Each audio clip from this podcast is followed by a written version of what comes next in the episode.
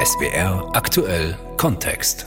Es bleibt nicht mehr viel Zeit, bis es heißt frohes neues Jahr.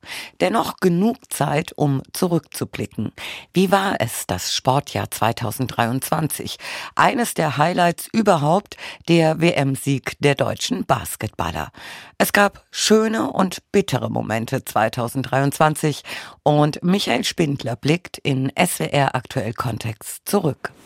Deutschland ist Weltmeister. Deutschland gewinnt das Finale gegen Serbien. Und direkt vor uns hier, da liegen sie sich jetzt alle in den Armen. Da tanzen sie hier auf dem philippinischen Parkett. Tor in Dortmund. Ich krieg die Tür nicht zu. 2 zu 0 für Mainz. Es ist vorbei. Es ist Schluss. Es ist aus für die deutsche Mannschaft. Der Abpfiff in Brisbane. Tor, Tor, Tor für die Bayern. Jamal Musiala. Die letzte Hoffnung ist dahin. Der Speer landet im Bodenlosen. Die Null steht bei der deutschen Leichtathletik. Ausgleich. 2 zu 2 in Dortmund, aber das reicht nicht zum Titel. Der FC Bayern München ist deutscher Meister 2023.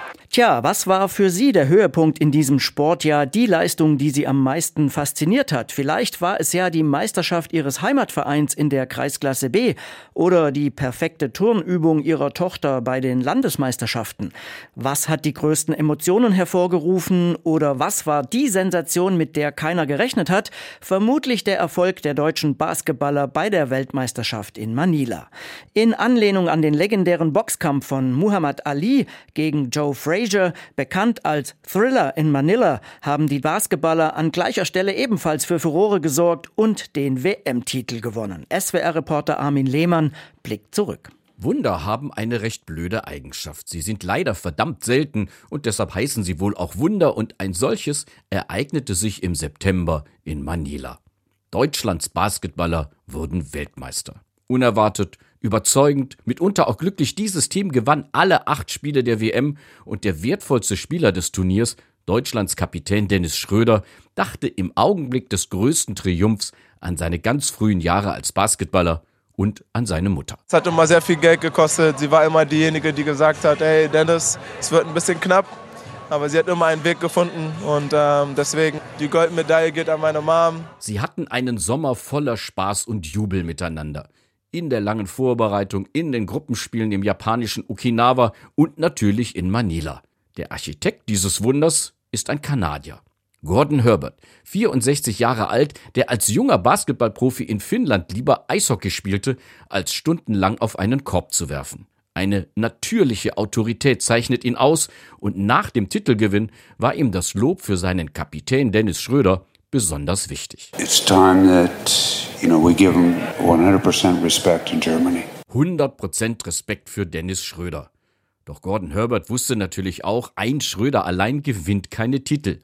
Das Team war genau als solches einmalig und es hatte weitere Topspieler. Franz Wagner zum Beispiel, lange verletzt, war es auch seine immense Qualität, die Deutschland durch die K.O.-Spiele trug. Ja, das, das Gefühl auf jeden Fall, was ich gerade hatte, als der Buzzer endlich kam, das war, weiß ich nicht, ob ich es schon mal so hatte. Das war schon einer der coolsten Momente, ja. Da hatte Deutschland gerade in einem sensationellen Basketballkrimi die Übermannschaft dieses Planeten bezwungen, die USA. Das war im Halbfinale. Zum allerersten Mal bezwang ein deutsches Team die Amis und doch es blieb die Gier nach mehr. Am Ende konnte auch Serbien das deutsche Basketballwunder nicht verhindern. Weltmeister. Die Basketballer sind zu Recht zur Mannschaft des Jahres gewählt worden. Sie überzeugten mit überragendem Teamgeist und waren dadurch in der Lage, über sich hinauszuwachsen. Genau das wurde 2023 bei der deutschen Fußballnationalmannschaft schmerzlich vermisst. Die DFB 11 steckt in einer schweren Krise. Hansi Flick musste vorzeitig gehen als erster Bundestrainer überhaupt. Der bei Bayern München ausgebotete Julian Nagelsmann übernahm das Amt. Zunächst erstmal nur bis zur Heim-EM 2024. 2024. Die erhoffte Aufbruchsstimmung blieb aber bisher aus. SWR-Reporter Burkhard Hupe über den schwierigen Start von Julian Nagelsmann. Die deutsche Nationalmannschaft verliert seit geraumer Zeit häufiger, als sie gewinnt. Daran hat sich auch unter dem neuen Bundestrainer Julian Nagelsmann erstmal nichts geändert. Wir können jetzt wieder anfangen, alles schwarz zu malen und alles schlecht zu sehen. Das ist, können wir machen. Da werden wir auch nicht weiterkommen als Fußballnation sinnvoll ist es nicht, wenn wir alles schwarz malen, weil davon werden wir nicht besser. Die Liaison zwischen Nagelsmann und dem DFB hatte Ende September ebenso unerwartet wie vielversprechend begonnen. Das Ziel im Sommer, eine sehr, sehr gute Heim-EM zu spielen, ist extremer Anreiz für mich, ist eine große Herausforderung, der wir uns im Team stellen. Wir gehen sie an mit viel Enthusiasmus, mit großer Vorfreude. Nagelsmann als Bundestrainer des Übergangs, als jung dynamischer Garant für eine erfolgreiche Euro im eigenen Land.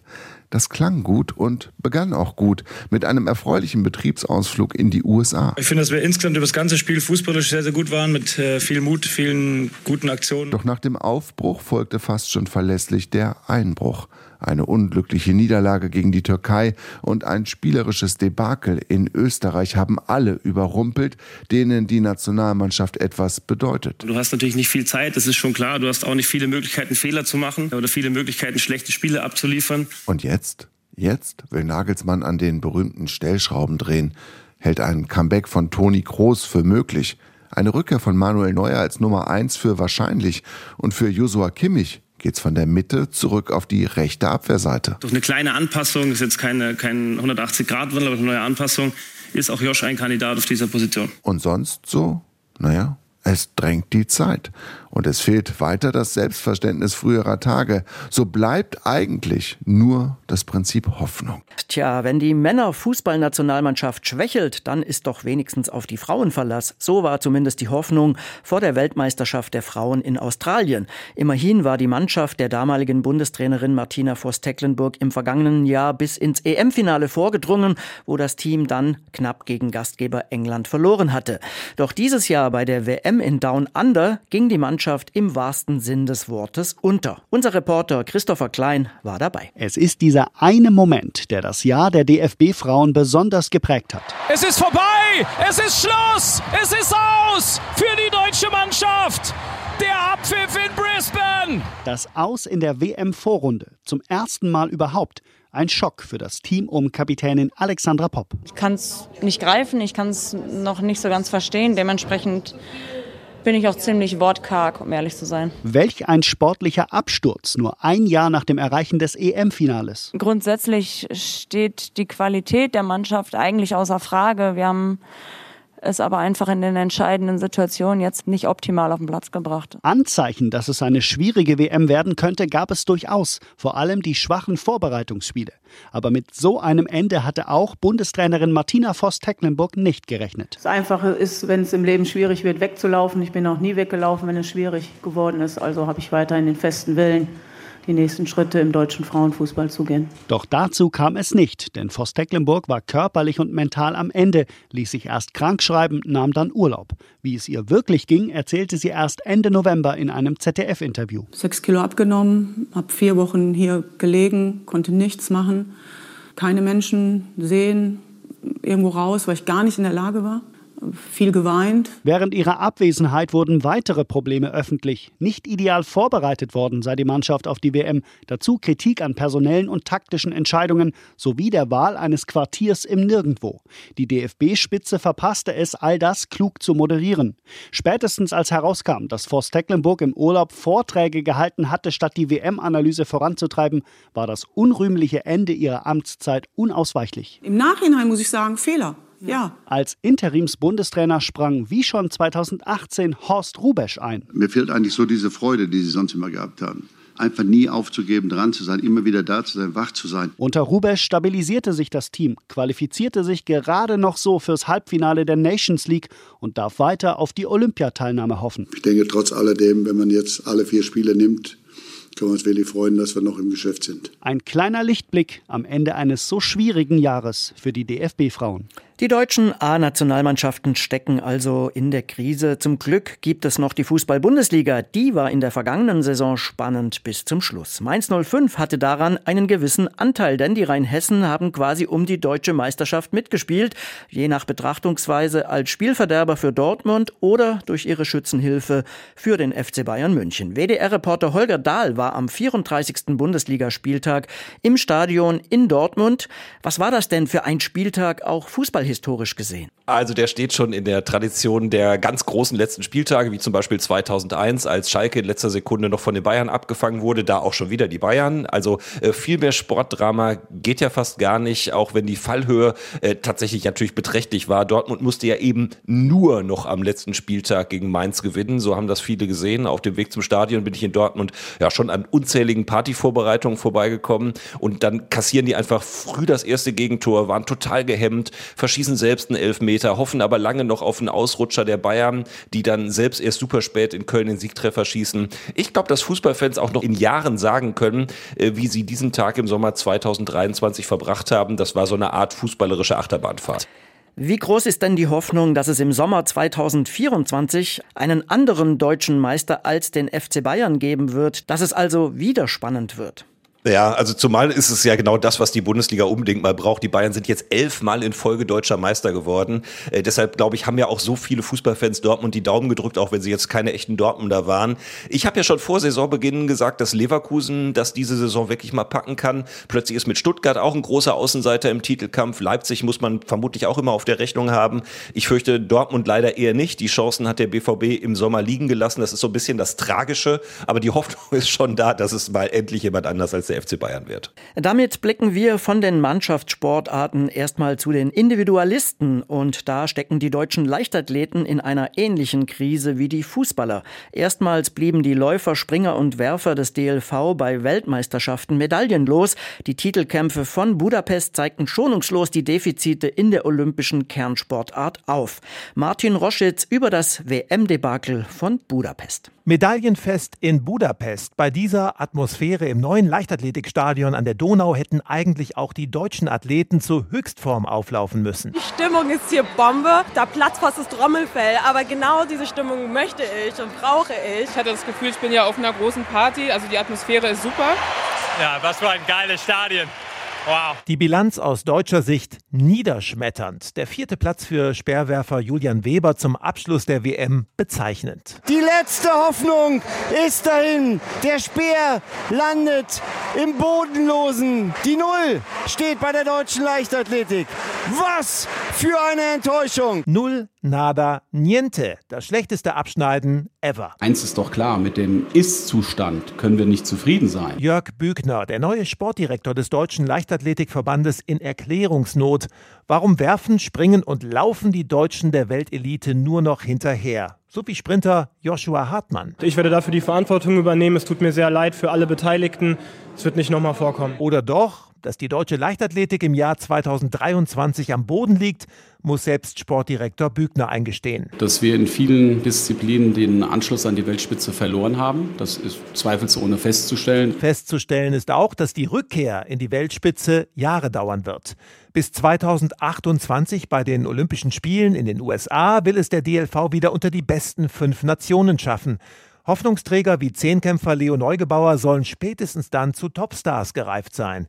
Die trainieren aber aufgrund der besseren Bedingungen lieber in den USA als in Deutschland. Wir müssen schauen, wie wir in der Zukunft diese Distanz zur Weltspitze wieder überwinden können. Und da bin ich auch zuversichtlich. Jörg Bückner berichtet vom Masterplan des Deutschen Leichtathletikverbandes mit neuen Strukturen und hochqualifizierten Trainern. Der DLV habe große und komplexe Prozesse angeschoben. Die werden aber kurzfristig noch keine Früchte tragen. Da kann man nur hoffen, dass die wenigen aktuellen Topstars wie Malaika Mihambo oder Niklas Kaul gesund und fit am Start sein werden in Paris. Und das nächste Debakel für die deutsche Leichtathletik verhindern. Nicht viel besser als bei den Leichtathleten sieht es auch bei den Schwimmern aus, zumindest in den klassischen Beckenwettbewerben. In den Freiwasserwettbewerben konnte Florian Wellbrock bei der WM in Fukuoka, Japan, mit zwei Goldmedaillen zwar noch überzeugen, aber im Schwimmbecken gab es nur eine einzige Bronzemedaille für den deutschen Schwimmverband. Diese Krise in zwei klassischen olympischen Sportarten steht stellvertretend für Probleme im deutschen Sport, noch in der Weltklasse mithalten zu können. Das wird auch bei den Olympischen Spielen in Paris deutlich werden werden, wobei natürlich trotzdem auch deutsche Athleten und Athletinnen für Höhepunkte sorgen werden. Nach 2012 in London finden die Sommerspiele erstmals wieder in Europa und damit in unserer Zeitzone statt. SWR-Reporter Holger Kühner ist ein ausgewiesener Olympia-Experte. Mit ihm spreche ich jetzt über dieses Sommerhighlight. 2024 Olympische Spiele in Paris. Warum sollte man sich als Sportfan darauf freuen? Paris ist eine echte Olympiastadt. Die Spiele kehren jetzt zum dritten Mal zurück in die französische Metropole. 1900 gab es eine Ausgabe und dann genau vor 100 Jahren, 1924. Paris ist eine Weltstadt. Es ist die Stadt der, der Liebe. Es gibt unzählige Sehenswürdigkeiten. Berühmt ähm, ist die Stadt unter anderem auch dafür, dass ja Pierre de Coubertin die Olympischen Spiele der Moderne dort quasi gegründet hat in Paris an der Sorbonne. In Paris, da steht die Wiege der modernen Olympischen Spiele.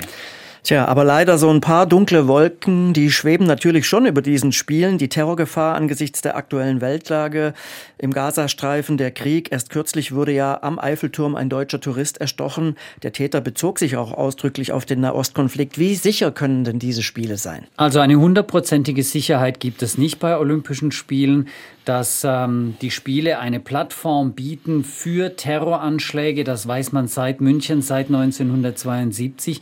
Paris und Frankreich ist natürlich im Fokus und auch gefährdet, nicht erst seit dem verheerenden Terroranschlag von 2015 mit den Explosionen im Stade de France beim Freundschaftsspiel Frankreich gegen Deutschland.